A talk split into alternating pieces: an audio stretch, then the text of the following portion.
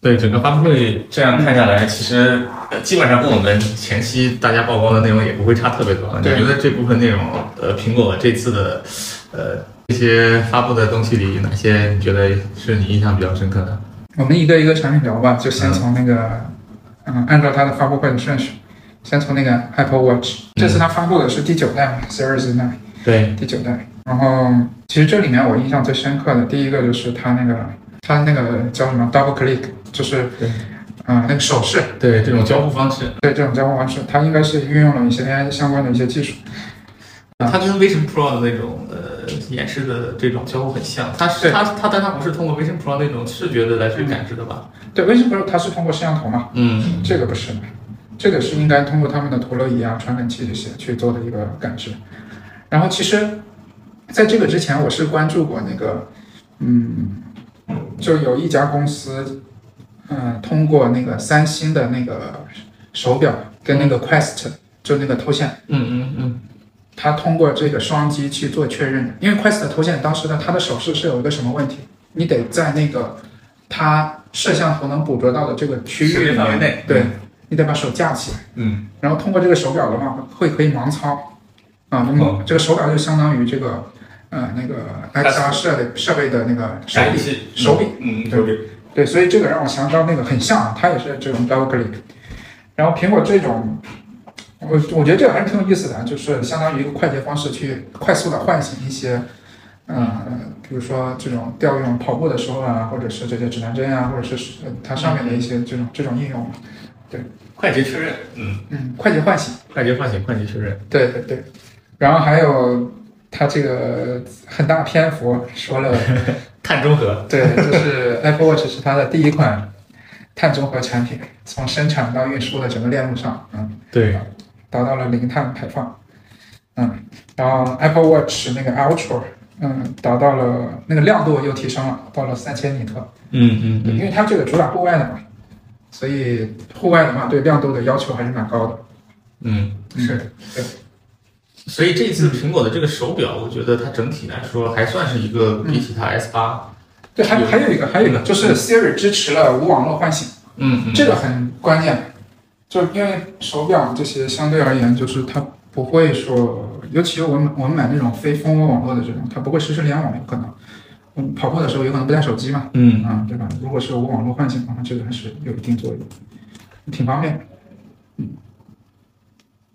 因为它它里面也是运用了一些本地的，就是 Transformer 这种技术的模型，应该是就 S 九的这个芯片，嗯，它把一些过去语音的这部分的东西把它本地化了，嗯。通过 S 九的这个这次的这个芯片，嗯，对，就 on device 嘛，就是嗯嗯。本本地化唤醒，嗯，不需要联网，对这一块，其实我就刚才接我刚才说的嘛，就比确实比 S 八嗯从手表这款产品来说，我觉得是有一些可换的动力的。如果我是一个 S 八用户的话，嗯就整体的这个交互方式上和呃它的硬件素质的提升上，我觉得是有一些呃值得去去去尝试的点的。嗯嗯嗯。而且是他，如果是我们说是一个环保主义者的话，他花了大篇幅说碳中和这件事情，其实，呃，手表上他这次发布的这几个系列吧，不管是 Nike 还是那个 Hermes，嗯，基本上它的用料都是可循环的，对，它是它整个系列应该都是这个然后可再生，可再生、可循环的那个材质，尤其是它把过去皮革啊，现在彻底不用了嘛不，用了不用了，嗯，都换成编织了。你你也平时戴苹果手表，你觉得哪哪个材质的呃表带你最喜欢之前用的比较多，就是苹果第一代的时候，其实我就买了，啊？然后一直到前四五代吧，应该都会买过，但是后面它做成全面屏以后，就那一代我是第一买了，然后后面就没什么太大变化，一直就没有买。然后之前是用那种尼龙带。嗯嗯嗯，然后后面我换成了那个，就是那个叫什么米兰，叫什么，就那种钢带，然后是那种磁吸的。嗯嗯嗯然后后面我就用一一直用那个，因为什么？就是那个，因为我大部分时间戴苹果这个手表的时候都是运动的时候，或者是呃，就需要测量一些身体数据的时候。嗯，然后那个呢可以无极调节，就很方便。哦哦哦然后你像那种尼龙带，我之前。当然现在不知道，之前我戴的那些它是有孔的嘛，嗯就可能不能完全贴合我这个哦，手腕。白明白。对，所以我就用那个。但是那个就是有一个问题，夹头发。不是不是夹手上的，是夹头发。啊就有时候你这样摸一下头发，啊那个带两根对带两根，对，呃，是那个米兰尼斯找的。对对对，米兰尼斯，米兰尼斯，对，嗯 用那个。但是你说 Apple Watch 对我的有什么特别大的这些？我觉得，嗯，就是年限嘛，我觉得没有，至少现在来讲没有。因为你不不够打工人。我我因为我之前也用这种智能智能穿搭设备嘛，其实它主要来源就是它的信息推送，呃，快速回复。就你很多时候你不用拿拿起手机，但是有问题就是你每天得充电，这个是很烦很烦的。我宁愿用一个小米手环，我现在是，那倒嗯是是，但是这种设备目前就是说这种需求嘛，嗯。刚需对于很多人来说就是一个信息的快速浏览，因为有些时候实在信息太多了，嗯。你手机不会一直拿你手机看嘛，别人在开会啊，嗯。在跟别人谈话的时候嘛，嗯。有一个这样的设备，其实我觉得这个是，呃，Apple Watch 和其他的这种智能手环，其实它比较好的一个地方。嗯，尤其当然了，Apple Watch 跟苹果绑定起来的话，这种体验更好。呃对你有你有小米的小米手环的话，可能就就经常会断，对会断连。对，嗯，经常会断。没错，我之前也用过小米那个手环，就是小米手环连苹果是吧？对连苹果，它经常会断，但是它有一点好处就是它那个续航时间非常长，就两周你可能都不用充不电。用充电，对，但是苹果这个手表做不到嘛，就是可能一天多就要充电。天天充。嗯对，天天充就很麻烦。嗯，所以我这个手表大多数时候是放在家里，偶尔想起来或者是运动的时候会带一带。嗯，啊，现在其实也没有多大动力去换这个东西，因为它能记录的这个数据还是相对有限的。啊嗯，明白。对，如果说它有很强的这种记录你身体状况的这种能力的话，那我也忍了，就即使天天充电。但是它其实现在就记录个心跳，或者是就记录一些什么简单的生睡眠啊这些，我觉得对我来讲其实没有那么重要。对，那他花了那么长时间讲碳中和，会有人 因为环保概念而不选择 S I？我觉得不会，应该不会有那么多，嗯毕竟是少数，对吧？那我们就按这按这个顺序，嗯嗯，行，然后接下来聊聊那个 iPhone。嗯，重头戏了，就对。嗯 虽然虽然发布出来没有什么重头戏，但是确实在发布会上是等了好长时间了，对，看了半个多小时的环保小片儿。就苹果这是第一次，嗯、把这种剧情加到发布会里面。是啊，小品。嗯，对，就是疫情期间，不是苹果没有了那个线下发布会，就开始搞线上嘛。嗯但是第一次我听说他们要搞线上的时候，其实我的概念里面就是认为他会是那种把线下的在他那个剧场里面嗯这个、呃演讲 PPT 的这个录下来，然后放到网上。但实际上它是用了很多空间转换，对吧？对很多炫酷的转场。对，然后很多这种特效去做的，这个还是非常震撼的。就我第一次看这种类型的线上发布会，觉得还是非常震撼。然后后来其实国内有厂商也在模仿，但我觉得没有它没有苹果的线上发布会做的那么好。对，没有那么好看，然后就是转场也没有那么好。空间和科幻版确实苹果去年做的还是很强的。但不是他这个坚持了几年了嘛？嗯，啊、就现在已经从。嗯，最早的那种线上发布会，现在甚至升级到要做小片儿的程度了。对，只能说苹果 TV 这个产品线确实做的挺好的。你包括它其实很多转场都很自然的嘛，那个衔接非常非常自然。我觉得，嗯，就是看看发布会是一方面，我看看它这个看它转场呀，看它整个的这个视频的精美程度也挺挺不错的嗯啊。然后说还是回到那个 iPhone 嘛啊，嗯还是回到 iPhone，嗯，就主要讲一下那个 Pro 系列吧。其实十五系列大部分还是去年的十四 Pro 的这个技术的一些下放。嗯，对。但是好在用这个十五让最最便宜的这个产品线有了灵动岛啊，也算是一个突破吧，至少让大家六千块钱可以买到灵动岛了。这个是虽然不知道这个东西的价值，虽然很多人感受到这个事情的价值，但是有你也知道，很多时候像像去年你的 iPhone 十四上是没有灵动岛的嘛，啊，好歹身上很多至少我觉得能突能推一批之前用十三十四的用户为了上岛换个十五。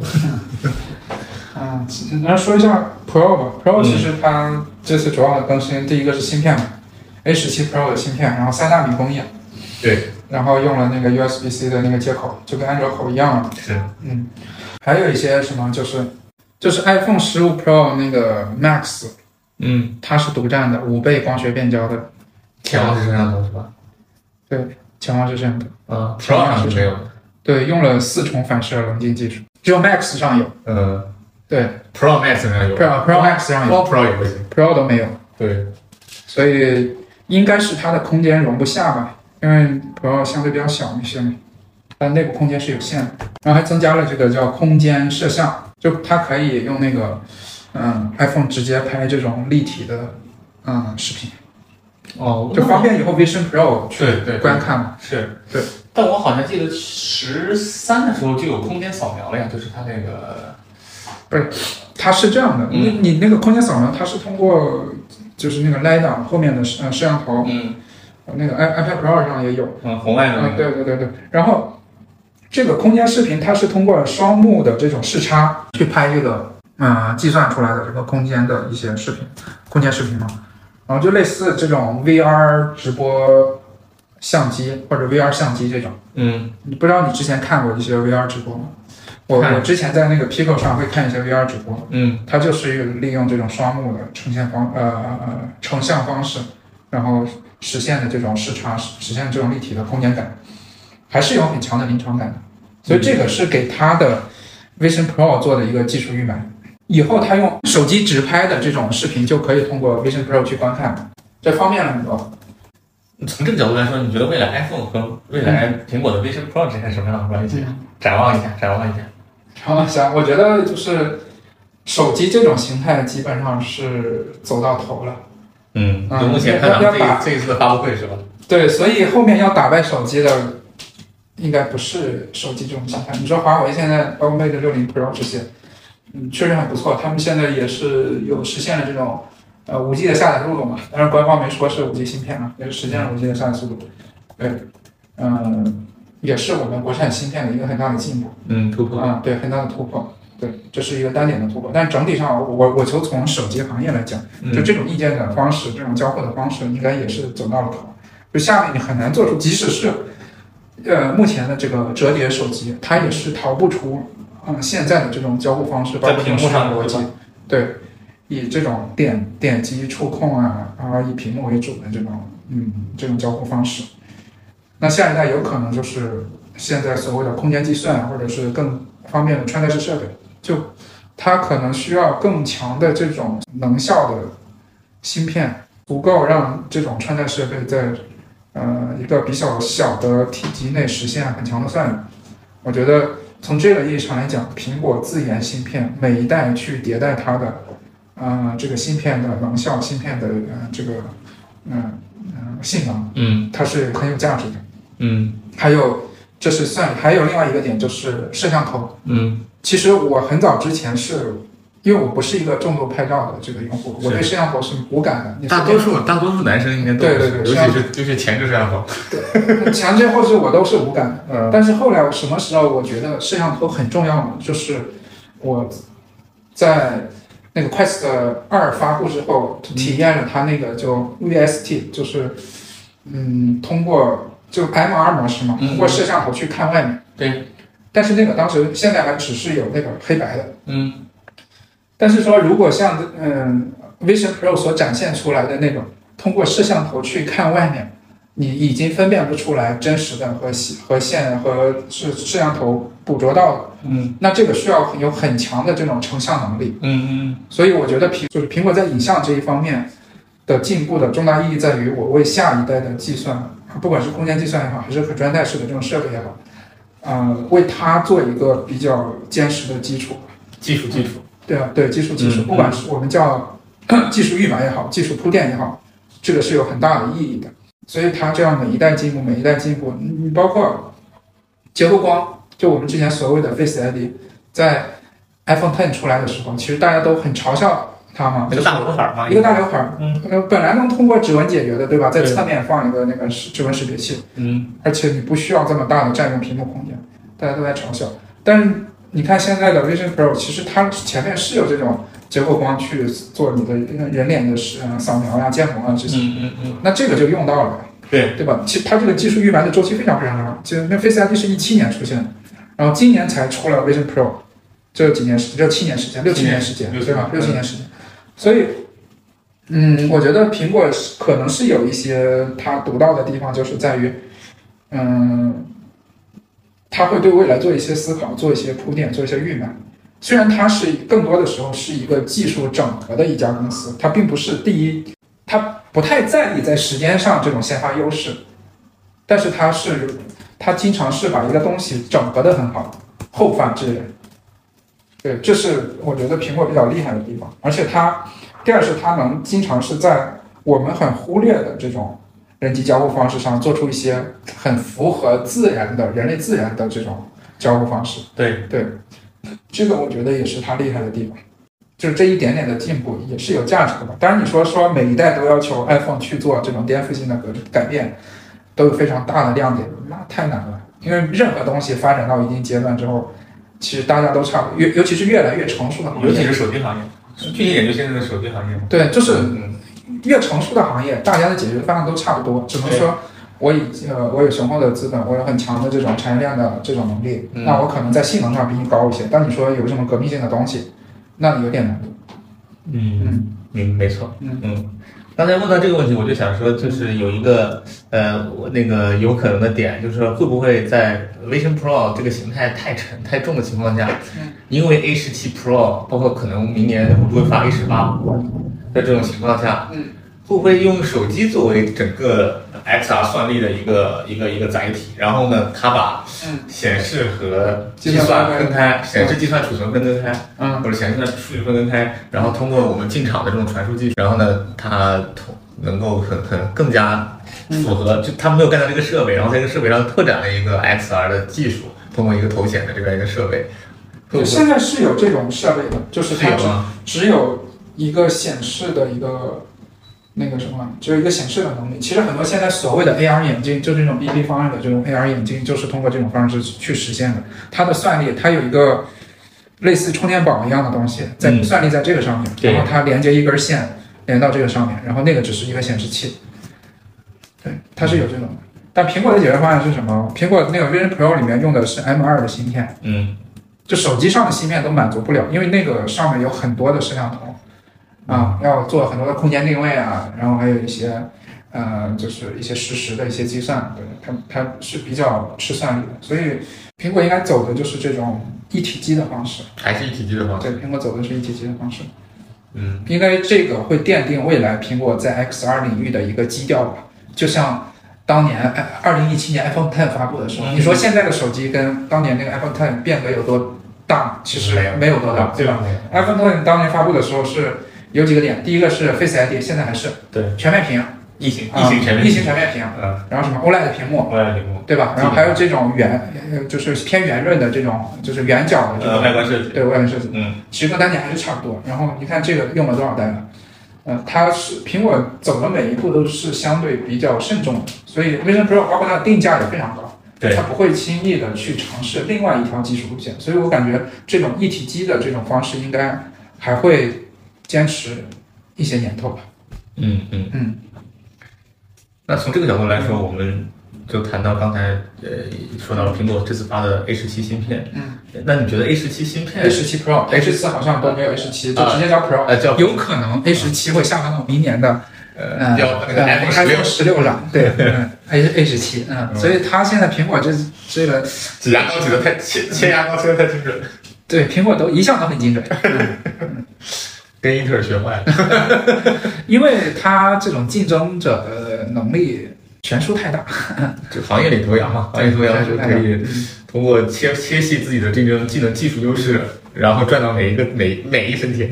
那除了芯片，基本上就是这一次的呃内核里面就是 Type Type C 的这个终于统一了啊，对，然后用了 USB 对三点零，三点零对对对对，那它这种统一，呃，其实对我们用户来说肯定是好事，嗯，对，但是嗯我从我自己的那个自身的这种结合我自身的使用的习惯来说吧，嗯首先我是之前有聊过嘛，我是一个双机党嘛，就是这么多年来从 iPhone iPhone 几 iPhone 五或者五 S 那个时间阶段，就是用因为工作原因嘛，用一个 iPhone 加一个安卓手机。然后中间断唯一断过一次，就是用了三星那个 Fold 折叠屏，因为那个太重了，嗯就没有配 iPhone，应该是 iPhone 十三那一代吧。然后后来又换回 iPhone 加那个，嗯，加安卓手机，嗯，因为折叠现在的技术，就是我使当时使用的，主要还是由于那个电池的问题，就是待机时间太短。嗯所以，呃，包括呃我平时使用电脑是用 Windows 和和那个 Mac 都用，嗯，然后但是平时办公主要是以 iPad 为主嘛，没错，所以 iPad 主要它现在还是那个 Type C 的接口嘛，嗯。对，所以我这种 C 口的设备居多，嗯，那出去吧，我就带一个这种能适配很多这种呃充电规格的这种充电器，加一根 Type C 的线。所以 iPhone 就很麻烦，每次都要单独为它准备一根线，因为它无线充电太慢了，对吧？很麻烦，很麻烦，而且经常丢这种线。所以对我对于我来说，我还是觉得有很强动力去换机的，就是 仅仅是因为这个少带一根线。少少带一根线，真的有时候就是因为这样一点点的东西。嗯对，那你会不会觉得这个来的太迟了？就那是，那太肯定太迟了呀，嗯，肯定太迟了。你看这个 iPad 上都多少年了，那个 Mac 上也很多年了。是啊，嗯，就是还是很难做成成过去这种赚钱动赚过赚钱惯性的这个趋势。对啊，因为它每授权，因为它这个 Lightning 接口是授权去嗯呃就是做收益的嘛，嗯它每授权一根都有收益，而且这个好像每年的这个收益还不少，所以它很难去有这种动力，在没有很强的这种外部的压力下面，很难有动力去做主动变革的。有，然后这个变革还是由于这个，有一方面原因是欧盟要在二零二四年要求所有的移动这种手机设备全部使用 Type C 是吧？对全部使用这种口子，所以它应该是有一些外部的一些压力的。嗯。但这一次它好好好就好在把所有的全系都标配了这个，对，甚至连那个 AirPods，就我最喜欢的设备，嗯它都标配了这个 Type。，Type C 的充电口。对，但是 AirPods 我一般不用这个有线充电，一般就是用无线充，用用用三星手机给它充。三星手机变成充电宝。对，你看我我们现在使用的就是，呃现在录节目的时候就是用三星手机充着 iPhone。对，因为我这个手机可能没电了。嗯，从这个角度来说，三星这个手机确实做的现在优势不大了，啊，只能沦为充电宝。嗯，但是你说，嗯嗯，就是这样，就是创创新，就混乱的时候才是创新嘛。其实当年你看看我们最开始使用智能手机的时候，各种各样的接口，你我我之前用那个三星手机是那种宽的 USB 三点零的那种接口，不知道你知道吗？哦，我不知道，没用过。你知道有的硬盘就是这个那种宽口子，哦，就相当于在那个 Micro USB 上面再外挂了一个那种口子，就那种宽的口子。哦，用三星 Note 的是吧？对我用过那个 Note 手机，然后就那种口子。然后后来有那个 Mac USB，还有那个呃 USB-C，还有 Lightning，就很多这种接口。那个也是智能手机发展的那黄金时期。那个年代出了很多有很有意思的 ID 设计、外观设计和软件设计对，百花齐放。对。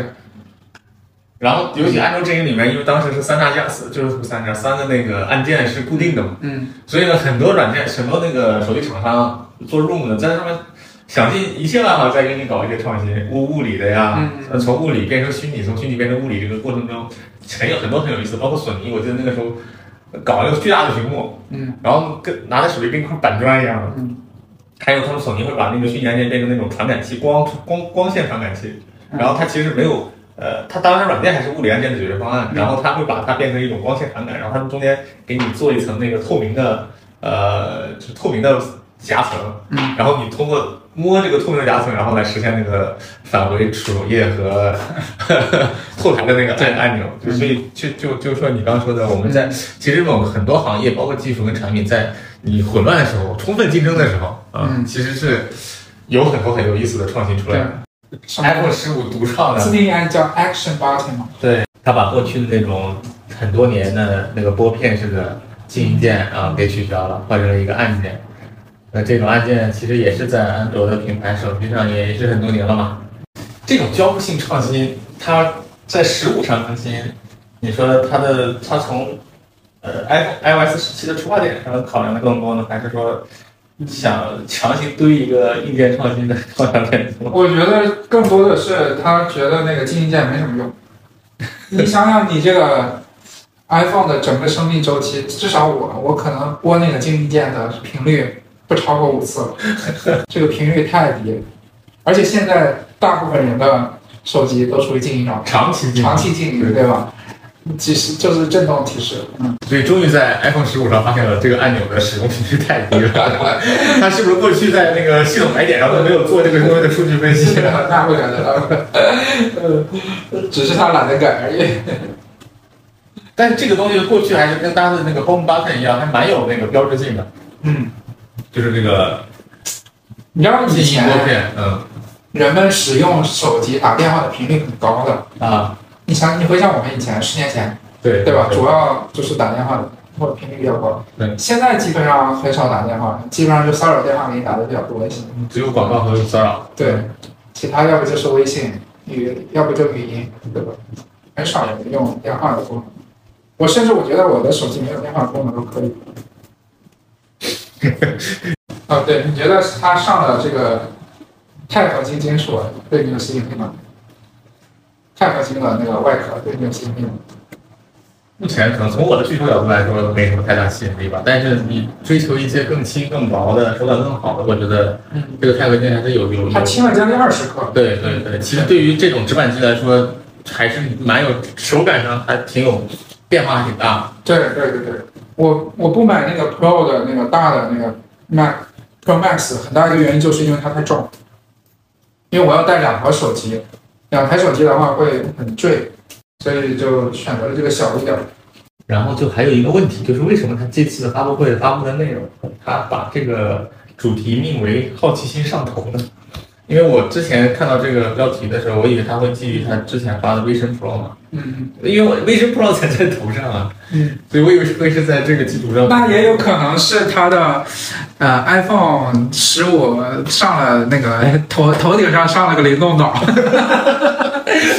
所以主题叫好奇心上头，那应该叫好奇心上岛啊，就这个头上上了个岛嘛，岛上到头上头上岛上到头上。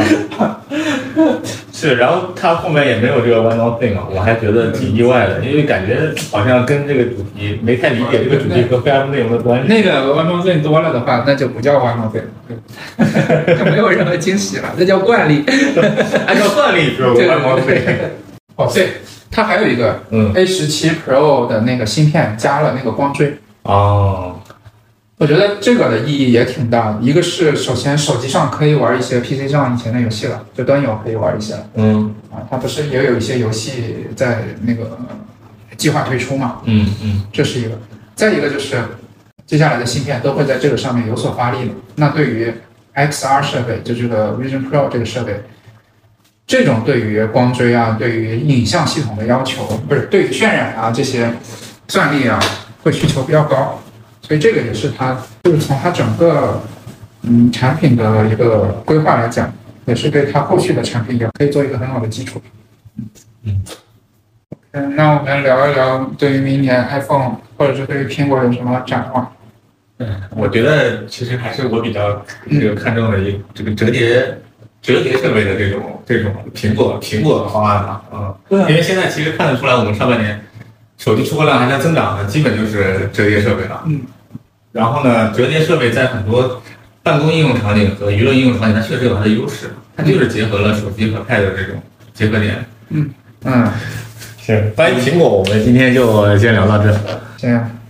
欢迎大家点赞、收藏、评论，在评论区也可以聊一聊你对呃这一次苹果发布会发布的这几款产品的一些想法和看法。我觉得大家兴趣不是很大，